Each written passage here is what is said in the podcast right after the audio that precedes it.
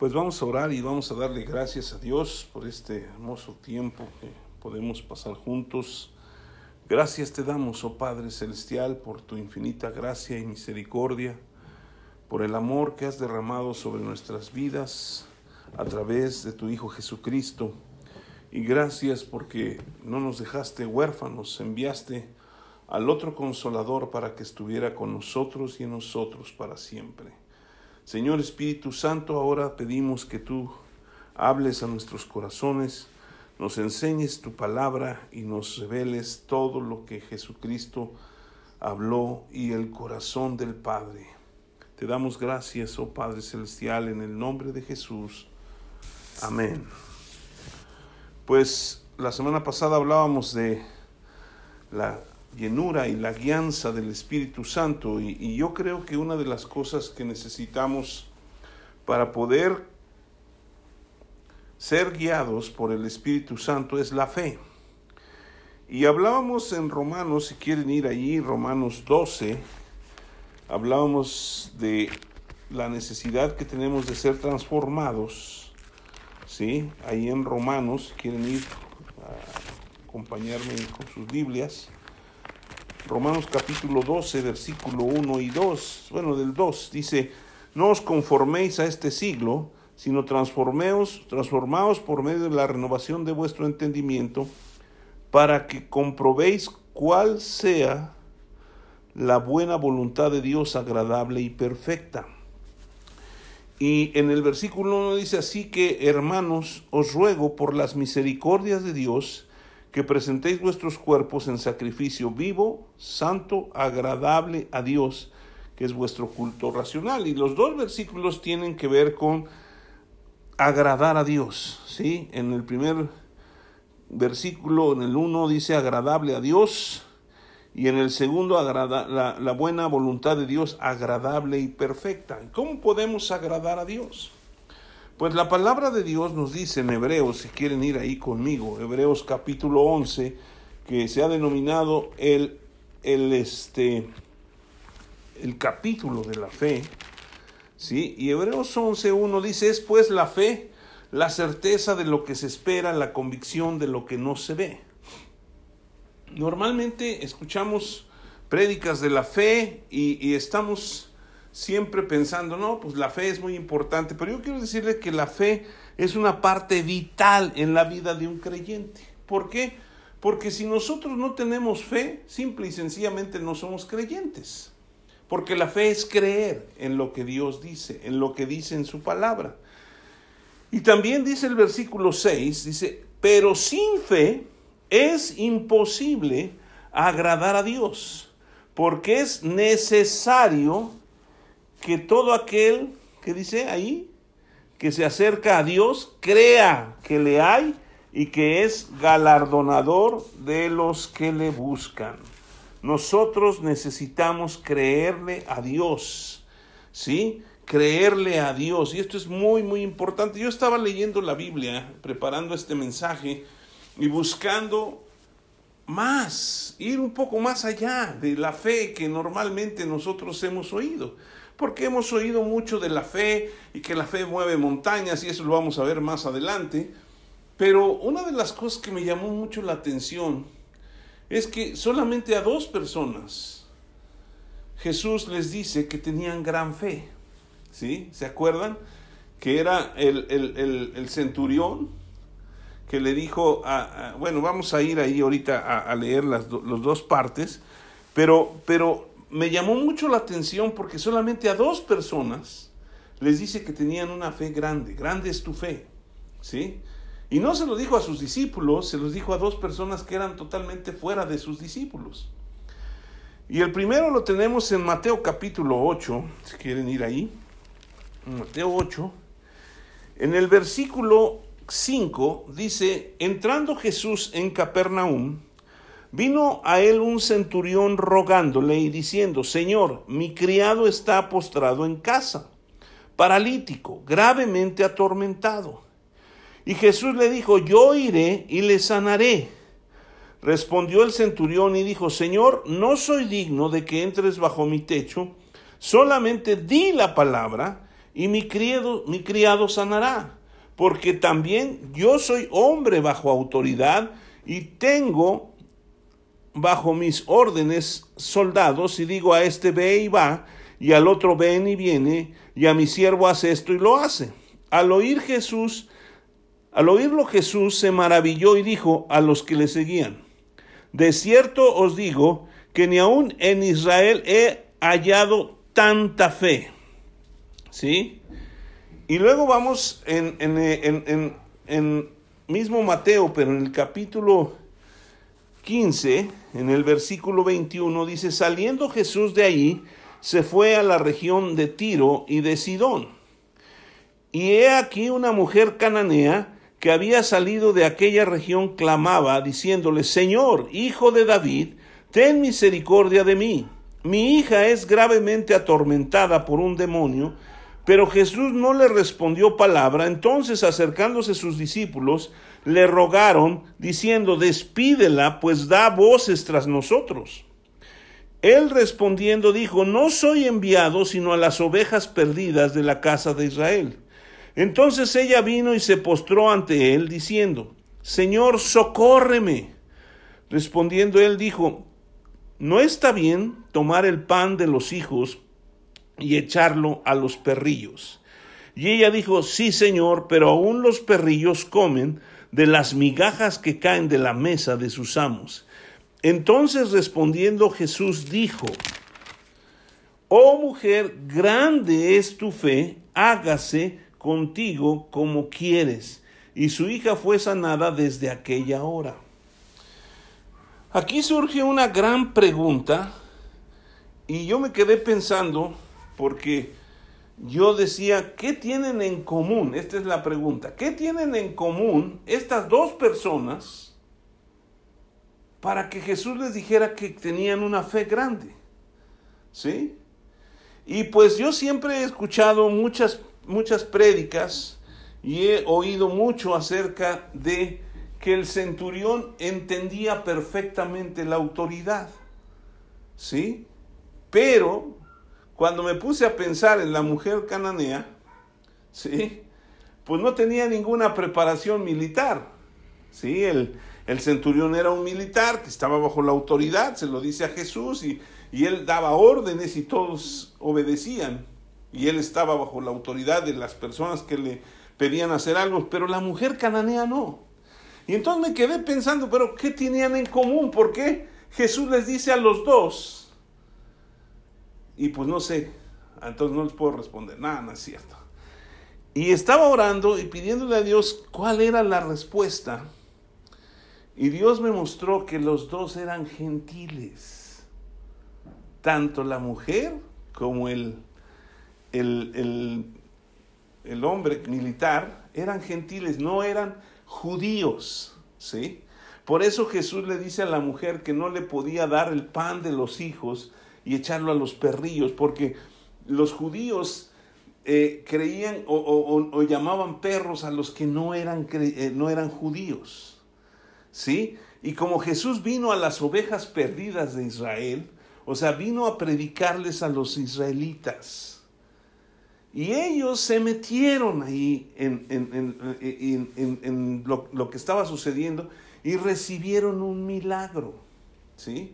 El hombre tal vez tenía una capacitación militar y por eso sabía todo lo de la autoridad que hemos oído y no está mal, pero la mujer a lo mejor era una mujer que se dedicaba a las labores del hogar y tenía que cuidar a su hija. Entonces, aquí, ¿cuál es la diferencia? lo que yo veo común es que los dos eran gentiles, ¿sí? Los dos eran gentiles, no eran judíos. Ninguno de los dos estaban bajo la ley de Moisés. Y esto es muy importante porque nosotros vivimos bajo la gracia. ¿Sí? Si nosotros nos metemos bajo la ley, nuestra fe no opera. Y ahorita se los voy a explicar y está escrito en la palabra de Dios. ¿Sí? La ley trae condenación a nuestras vidas. ¿Por qué?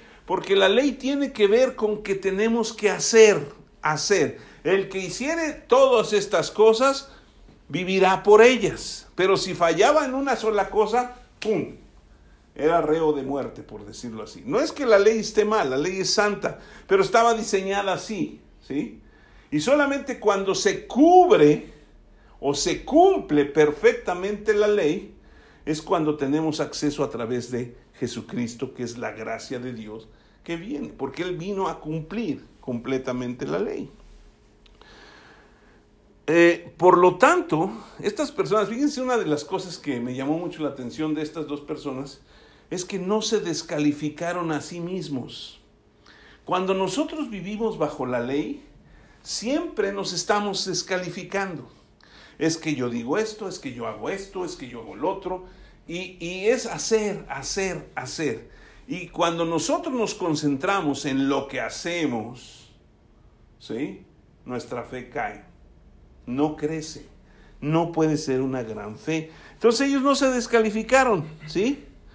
Y por tal motivo podían pedirle a Jesús, ¿sí?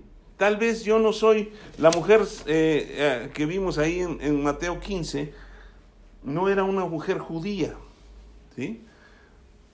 A lo mejor era alguien que estaba por ahí, que pasaba desapercibida. Todo el centurión no, pero e, ella sí. Pero se atrevió a ir a pedirle a Jesús.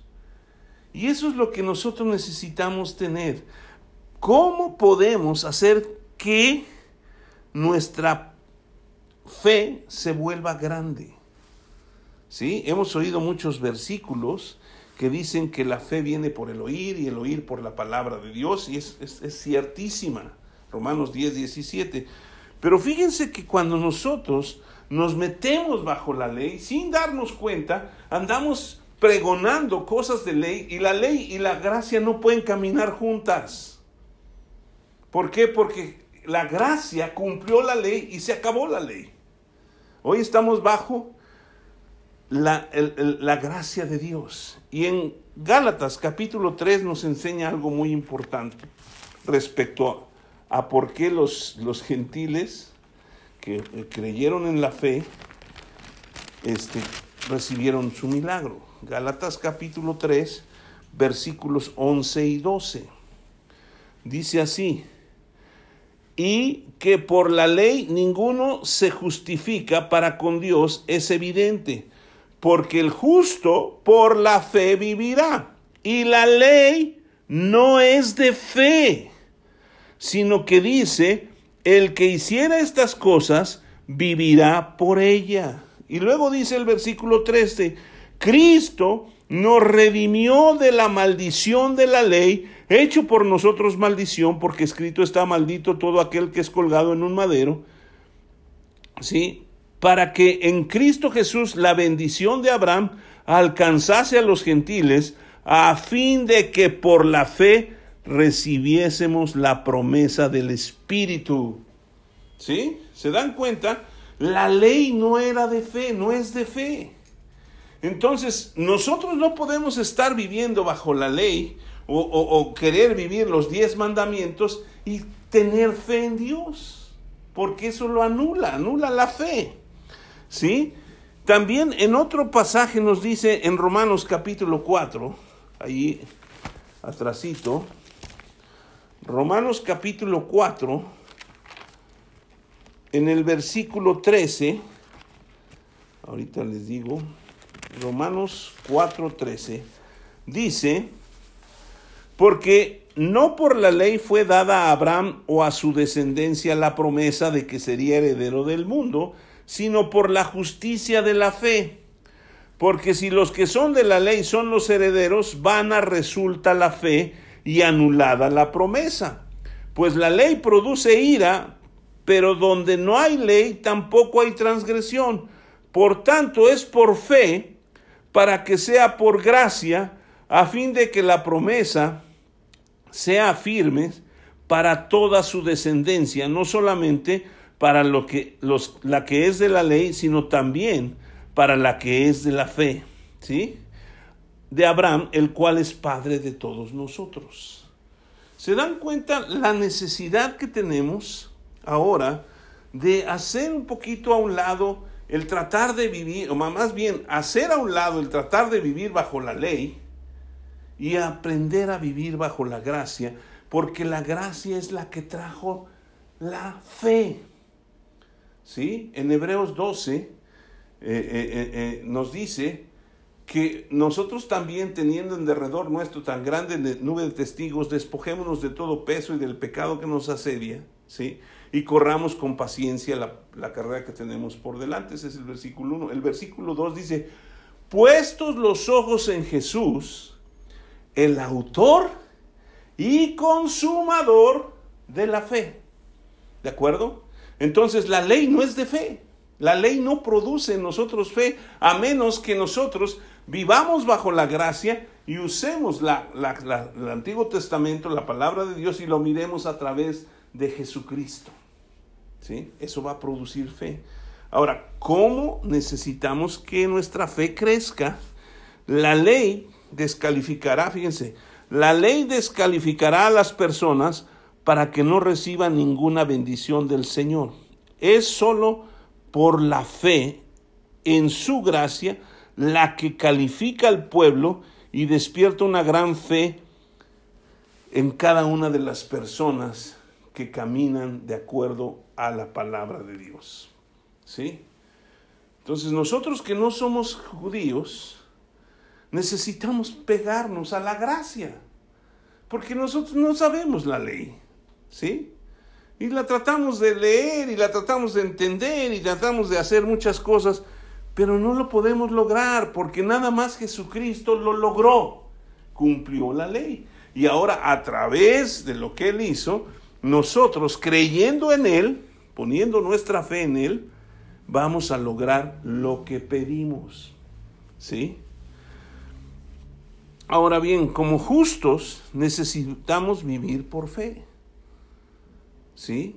Ya nosotros somos justos.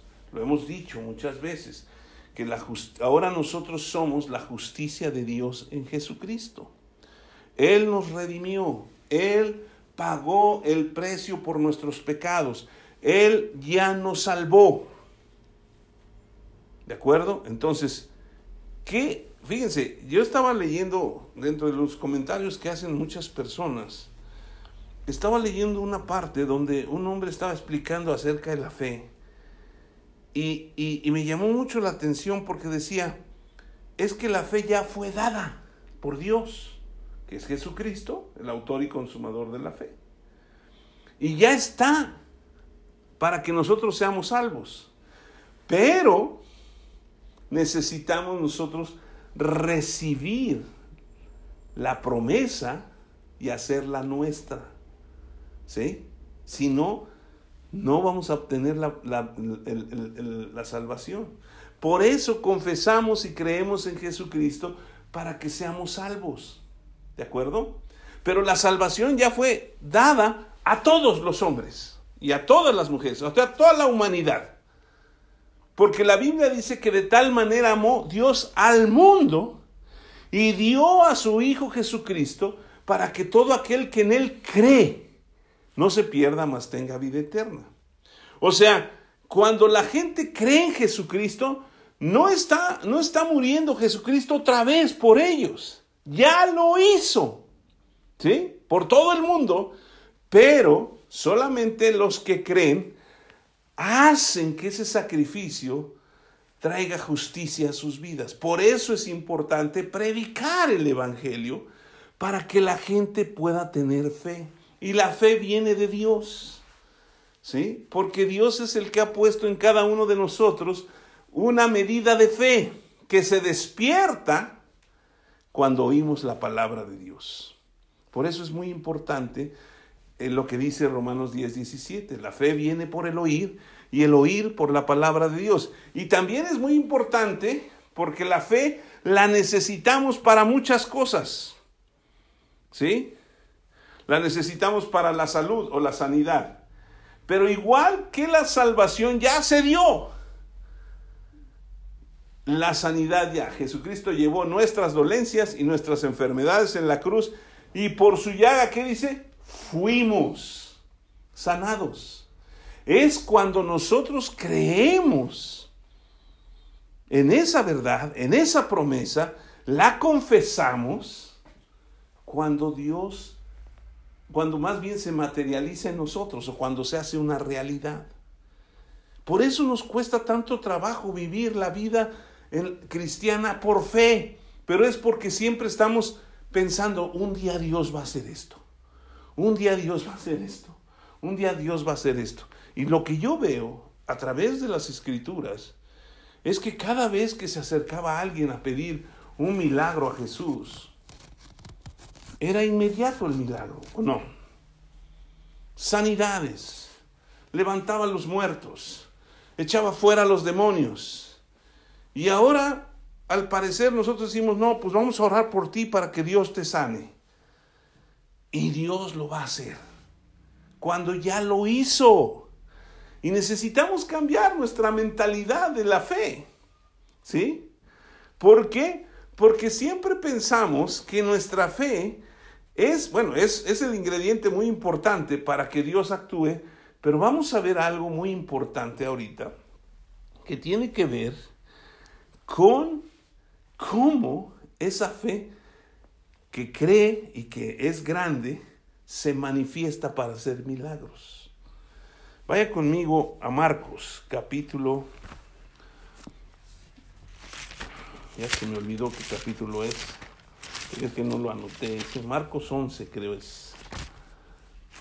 Sí, Marcos 11 ahí adelante de Mateo, Marcos capítulo 11. Vamos a leer una, una, parte de, de, la historia desde el versículo 20 que tiene que ver con lo que estamos hablando. ¿sí? Y dice Marcos capítulo 11, versículo 20, dice, pasaron, pasando por la mañana, vieron que la higuera se había secado. Ponemos antes un poquito el contexto. Jesucristo vio una higuera, vio, la, vio llena de hojas y fue a buscar un fruto. Y no encontró nada de él. Y él dijo estas palabras. Ahí desde el versículo 12 dice, al día siguiente cuando salieron de Betania tuvo hambre y viendo de lejos una higuera que tenía hojas, fue a ver si tal vez hallaba en ella algo. Pero cuando llegó a ella nada halló sino hojas pues no era tiempo de higos. Entonces Jesús dijo a la higuera, nunca jamás coma nadie fruto de ti. Y lo oyeron sus discípulos. ¿sí? Luego ya vemos que él va a la purificación del templo y eso es la narrativa. Y luego el versículo 20 dice, y pasando por la mañana vieron que la higuera se había secado desde las raíces. Pedro, acordándose, le dijo, maestro, mira la higuera ¿Qué maldijiste? Se ha secado. Respondiendo Jesús, les dijo, tened fe en Dios. Porque de cierto os digo que cualquiera que dijere a este monte, quítate y échate en el mar, y no dudare en su corazón, sino creyere que será hecho lo que dice, lo que diga le será hecho. Por tanto os digo que todo lo que pidiereis orando, creed que lo recibiréis y os vendrá. Y cuando estéis orando, perdonad si tenéis algo contra alguno, para que también vuestro Padre que está en los cielos os perdone a vosotros vuestras ofensas, porque si vosotros no perdonáis, tampoco vuestro Padre que está en los cielos os perdonará vuestras ofensas. Aquí hay algo muy importante. Jesús nos está enseñando cómo debe ser nuestra fe. Hay muchos eruditos y, estudiosos de la Biblia que dicen que el versículo 22 se debería de traducir así, tener la fe de Dios. ¿Sí? Primero que nada, nosotros tenemos que poner nuestra fe en Dios, ¿no? Pero ¿cómo es que podemos tener la fe de Dios? Y ahorita lo vamos a explicar. Jesucristo tenía la fe de Dios. Siendo hombre aquí en la tierra, ¿sí? Él tenía la fe de Dios. ¿Y cómo es la fe de Dios? La fe de Dios la vemos manifestada en Génesis capítulo 1, ¿no? Que dice que en el principio, vamos ahí porque me interesa, guarden su lugar aquí en, en Marcos y ahorita regresamos. En Génesis capítulo 1, así que los voy a llevar desde Génesis, pero no vamos a ir a Apocalipsis, nada más hasta aquí. Génesis 1 dice, en el principio creó Dios los cielos y la tierra. ¿Y cómo los creó? Bueno, ahorita vamos a ver. Dice el versículo 2, hagan de cuenta que se... eh, bueno, algunos dicen que entre el versículo 1 y el versículo 2 pasaron muchos, muchas cosas o mucho tiempo, ¿no? Porque dice, y la tierra estaba desordenada y vacía, y las tinieblas estaban sobre la faz del abismo, y el Espíritu de Dios se movía sobre la faz de las aguas. Aquí se cree que este, esto fue cuando Satanás o, o el ángel de luz fue echado fuera de la presencia de Dios, y por eso estaba todo desordenado y vacío. Y empezó a moverse el Espíritu de Dios, pero dice en el versículo 3, y dijo Dios, sea la luz, y fue la luz. ¿Sí? Y vio Dios que la luz era buena y separó Dios la luz de las tinieblas. Y ahí podemos leer todo el capítulo 1 y todo lo que hizo Dios a través de lo que dijo. ¿Sí?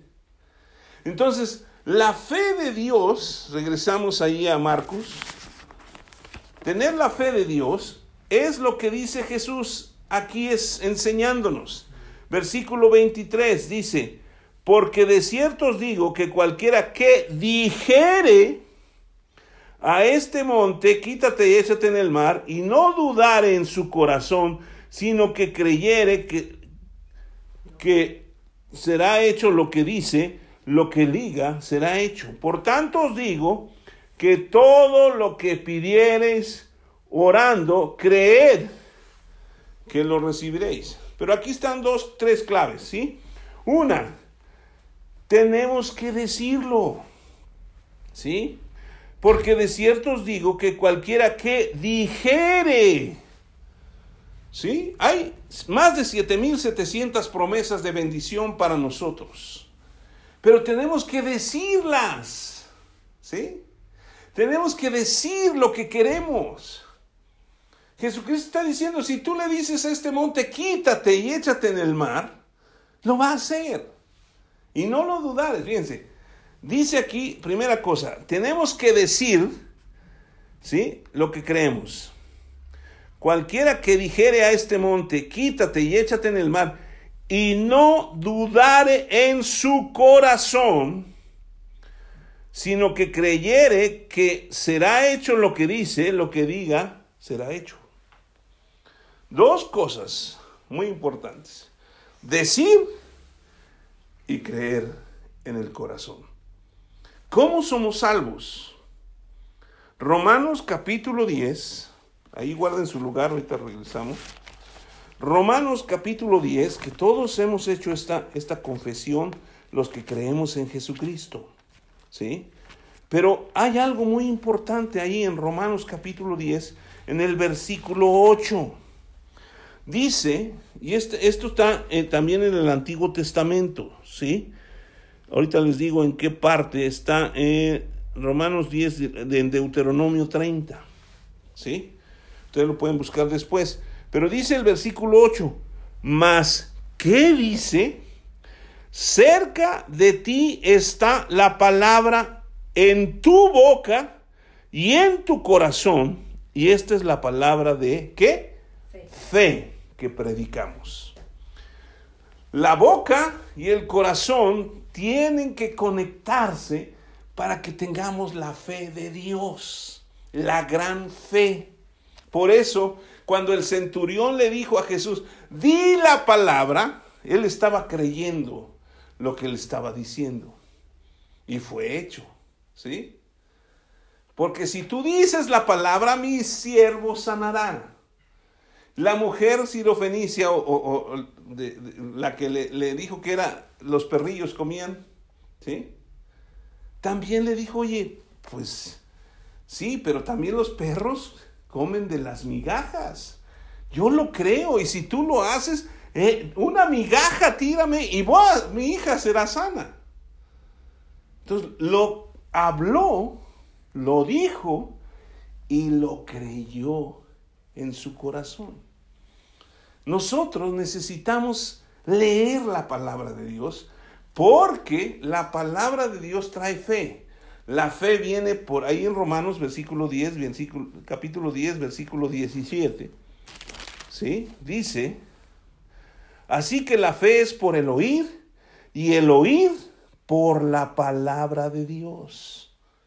La fe viene por el oír la palabra de Dios. Pero el versículo 9 es, es lo que hablamos, que si confesares con tu boca que Jesús es el Señor y creyeres en tu corazón que Dios lo levantó de los muertos, serás salvo, porque con el corazón se cree para justicia, pero con la boca se confiesa para salvación. Eso es lo que nos hace y nos da certeza de que somos salvos. Yo hablé y creí. Y si yo les preguntara a todos los que están escuchando aquí y los que están fuera, ¿cómo es que estás seguro de que eres salvo? Ah, porque ahí lo dice. Yo lo confesé y lo creí en mi corazón. Entonces, ¿por qué estás enfermo? Si tú crees que Jesucristo llevó todas las enfermedades y todas las dolencias en la cruz, y por su llaga fuimos curados o sanados, entonces yo qué tengo que hacer? Pedir, confesar y creerlo en mi corazón. Porque, ¿cómo es que somos salvos? Si eso sucedió hace más de dos mil años o no. Jesucristo llevó en la cruz todas nuestras nuestros pecados y murió. Y cuando murió dijo, consumado es. O sea, todo está terminado, la obra está completa y luego resucitó de entre los muertos para vencer a la muerte. Pero eso fue hace casi más de dos mil años. Y entonces, ¿cómo es que ahora podemos apropiarnos de la salvación? Y esto es una revelación del Espíritu Santo para todos nosotros. Es el corazón de Dios. Ya lo hizo por todo el mundo, pero el mundo tiene que recibirlo. Por eso es que necesitan oír la palabra de parte nuestra para que despierte su fe y puedan confesar y creer en su corazón que son salvos, que somos justos. ¿Sí? Luego entonces, regresando ahí a Marcos, nos está hablando de que necesitamos hablar. Cualquiera que dijere, no está refiriéndose al gran apóstol Pablo. No está refiriéndose al gran apóstol Pedro o a todos sus apóstoles. Dice que cualquiera. Yo sé que usted va a decir, pues yo no soy cualquiera, yo soy un hijo de Dios. Pues usted es un cualquier hijo de Dios, ¿sí? Y si usted cree, podrá decir. Y lo que cree será hecho. Pero hay algo más. Dice, cualquiera que dijere a este monte, quítate y échale en el mar, y no dudare en su corazón. Me llamó la atención que estaba escuchando una prédica y estaban hablando de esto y le decía a mi esposa, este cuate siempre habla de lo que yo hablo. ¿Sí? Y estaba diciendo, no dudar en el corazón. ¿Sí? Todos podemos dudar. Fíjese, les voy a decir, había unos discípulos de Jesucristo, ¿sí? Que vieron los milagros, que anduvieron con él tres años, que estuvieron con él y vieron la resurrección, lo vieron resucitado. Y van a ver qué dice en Mateo 28. Mateo 28 antes de la gran comisión, versículo 16, ya nada más eran 11 discípulos, porque uno ya se había colgado, se había muerto, Judas Iscariote. Pero dice el versículo 16, pero los once discípulos se fueron a Galilea al monte de donde Jesús les había ordenado. Y cuando le vieron, le adoraron, pero algunos dudaban. O sea, no nada más nosotros dudamos. ¿Sí? También los discípulos de Jesús, los que vieron los milagros, los que vieron cuando, cuando calmó el, el, mar ¿no? y el viento, los que vieron las pescas milagrosas, alimentaron a los cinco mil, a los cuatro mil, los que vieron levantar a los muertos, a Lázaro, también dudaban. Y esto me encantó porque la persona que estábamos oyendo dijo, nosotros también podemos dudar en nuestra mente. Pero no debemos dejar que se anide en nuestro corazón. ¿Sí? ¿Por qué? Porque tenemos la promesa de Dios. Y las promesas de Dios todas son sí en Jesús y amén en Él. Luego entonces, si yo creo en Jesucristo, creo en sus promesas, creo que Él me sanó, va a venir alguna vez una duda. Pero como decía este hombre, yo, yo no puedo evitar que las aves vuelen sobre mi cabeza, pero sí puedo evitar que aniden en mi, en mi cabeza, ¿sí? que hagan su nido ahí. Entonces, la duda va a venir, ¿sí?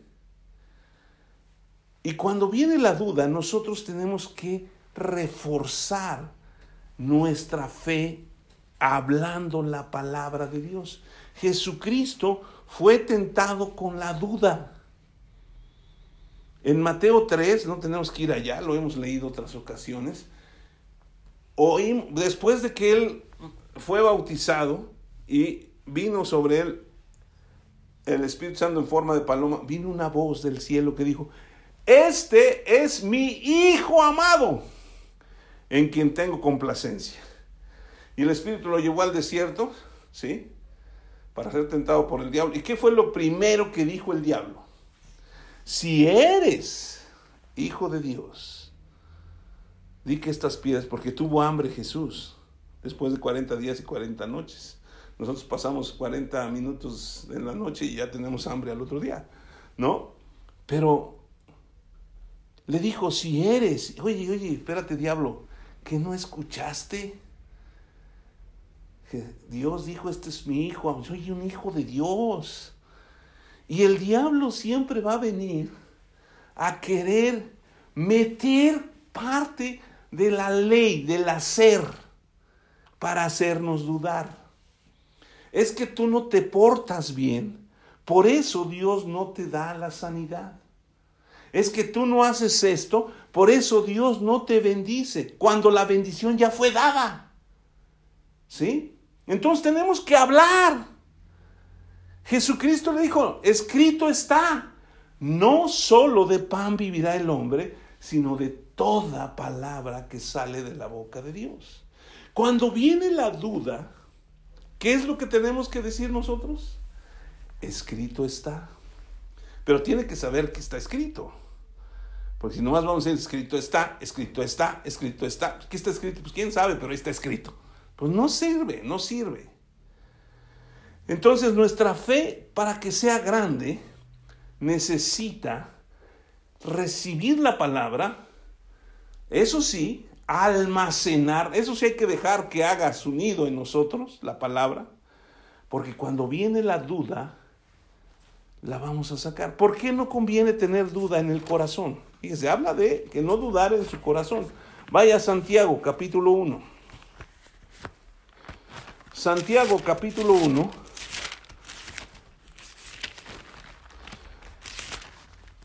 Y este hombre nos enseña que era un discípulo de Cristo, un apóstol. Dice, hermanos míos, versículo 2, tened por, por sumo gozo cuando os halléis en diversas pruebas, sabiendo que la prueba de vuestra fe produce paciencia, y tenga la paciencia su obra completa, para que seáis perfectos y cabales, sin que os falte cosa alguno. Si alguno de vosotros tiene falta de sabiduría, pídala a Dios, el cual da a todos abundantemente y sin reproche y le será dada. Versículo 6.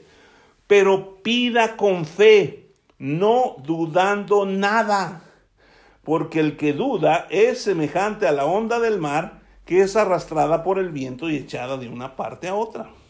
¿Cuántos creyentes conoce usted sino es que usted mismo ha sido llevado como las olas, de un lado para el otro. Y no recibe lo que está pidiendo. Porque duda y hace que la duda se quede en su corazón. No, la duda viene a todos, a usted, a mí y a todos, hasta los discípulos de Jesús. Hasta el mismo Jesús, el diablo quiso tentarlo con la duda. La respuesta contra la duda es la palabra de Dios. Si creemos en la palabra de Dios que es Jesucristo, nosotros podemos resistir toda obra del enemigo. Por eso la armadura de Dios incluye el escudo de la fe, con el cual podemos apagar todos, no dice unos, todos los dardos de fuego del maligno. Pero vea, nosotros somos bien espirituales, ¿o no?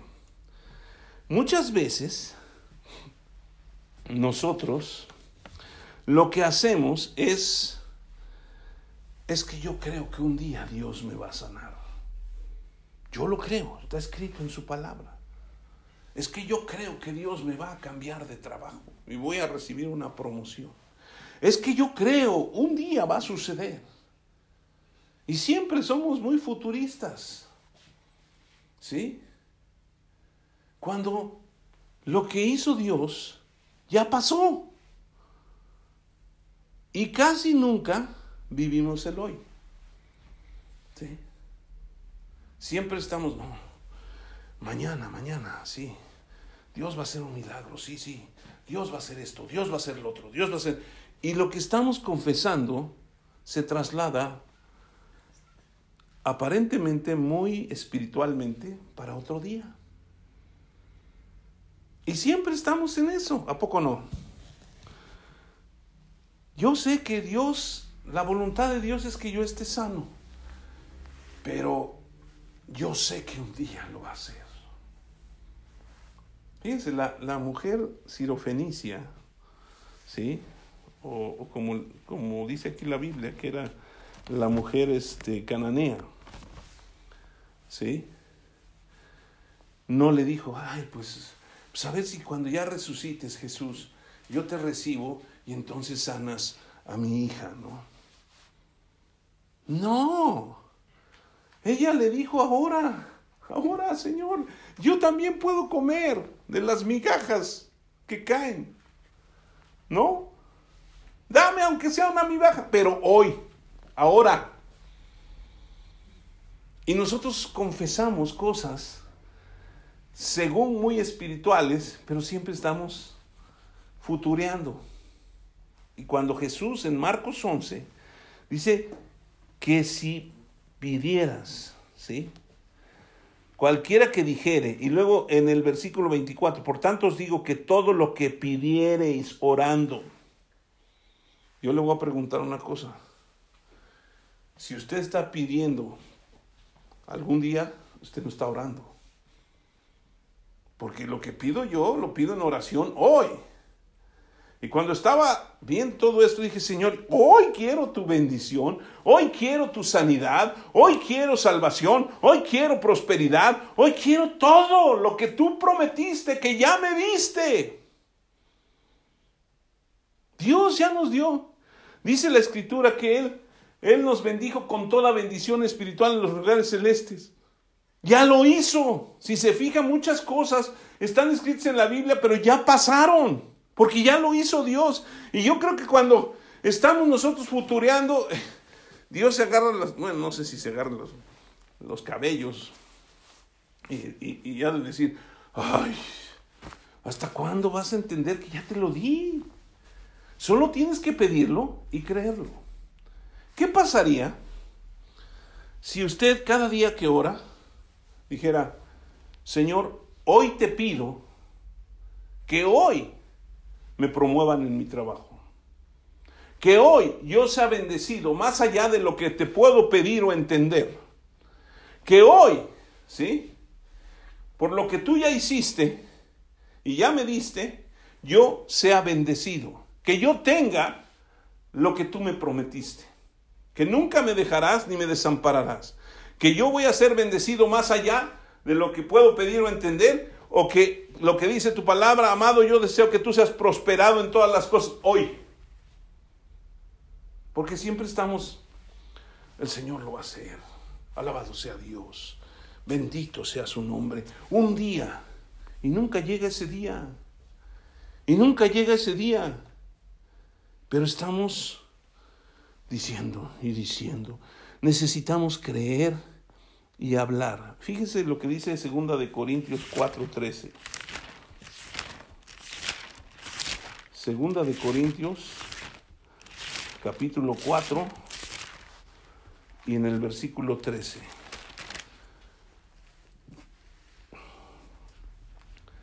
Bueno, vamos a leer desde el versículo 7 porque el, el este capítulo desde ahí dice viviendo por la fe.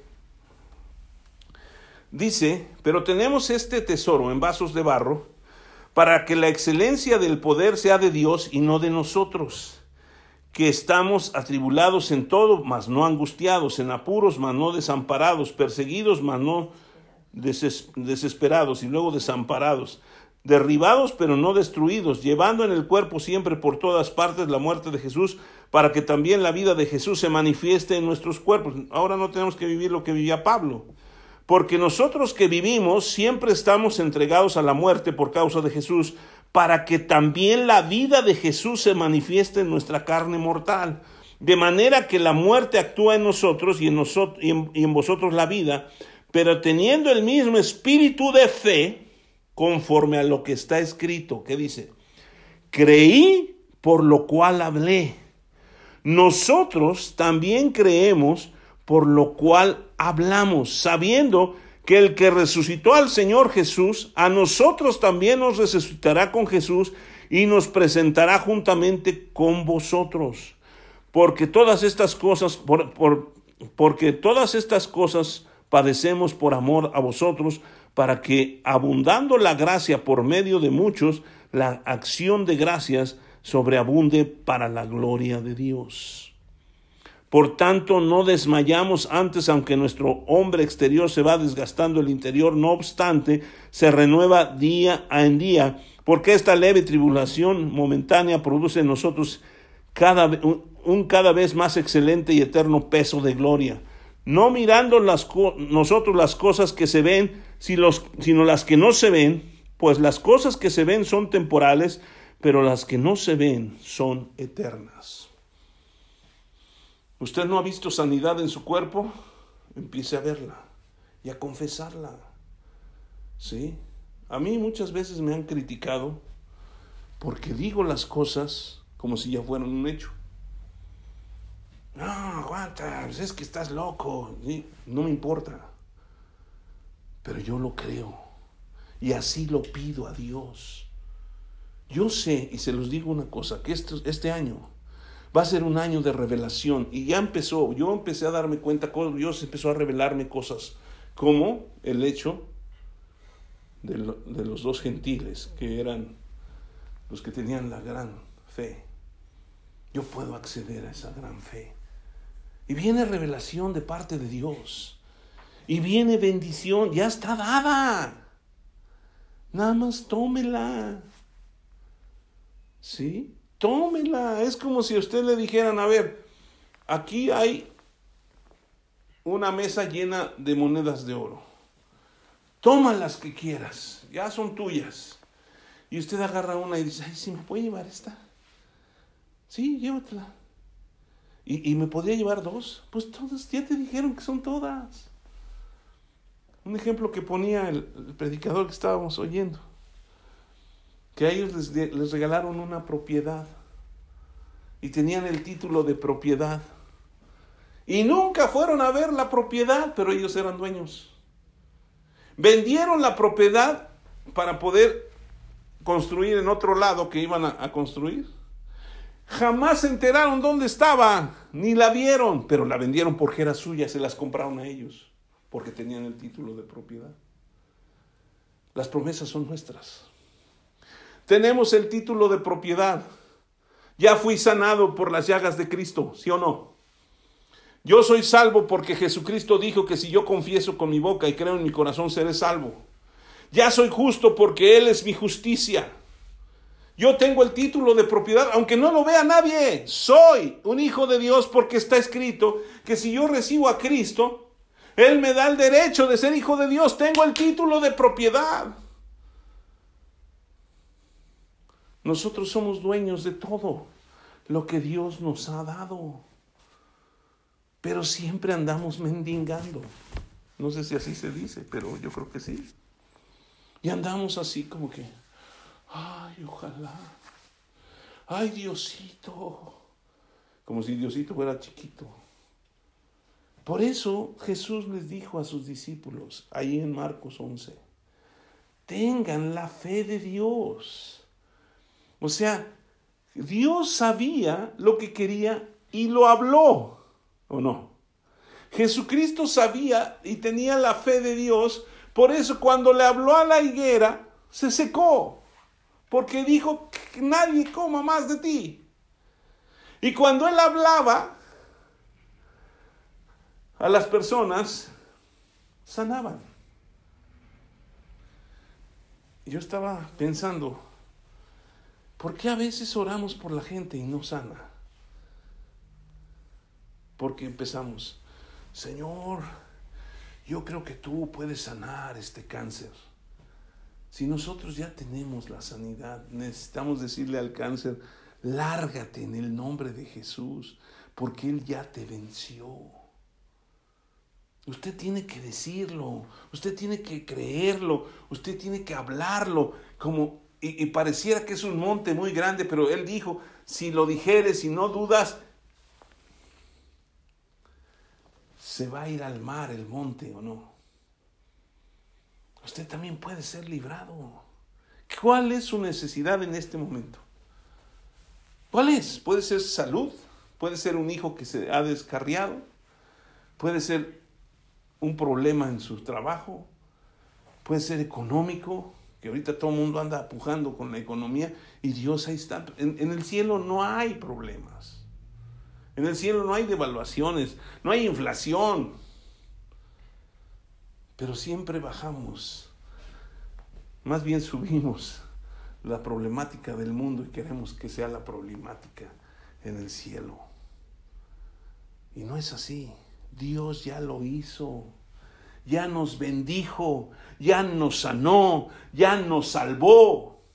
Nos toca a nosotros confesarlo. Quisiera que termináramos leyendo una escritura en el Salmo 118,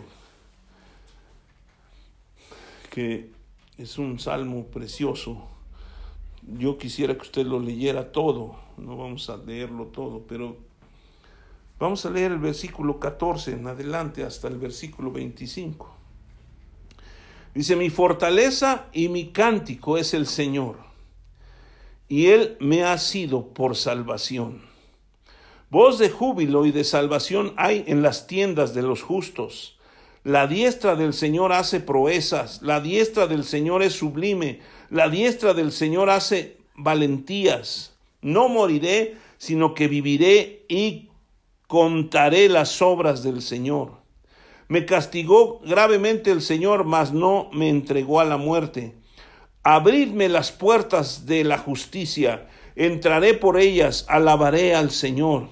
Esta es puerta del Señor, por ella entrarán los justos. Te alabaré porque me has oído y me fuiste por salvación. No dice, me becerás.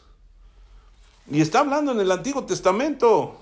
Y luego viene una, una profecía, la piedra que desecharon los edificadores ha venido a ser cabeza del ángulo.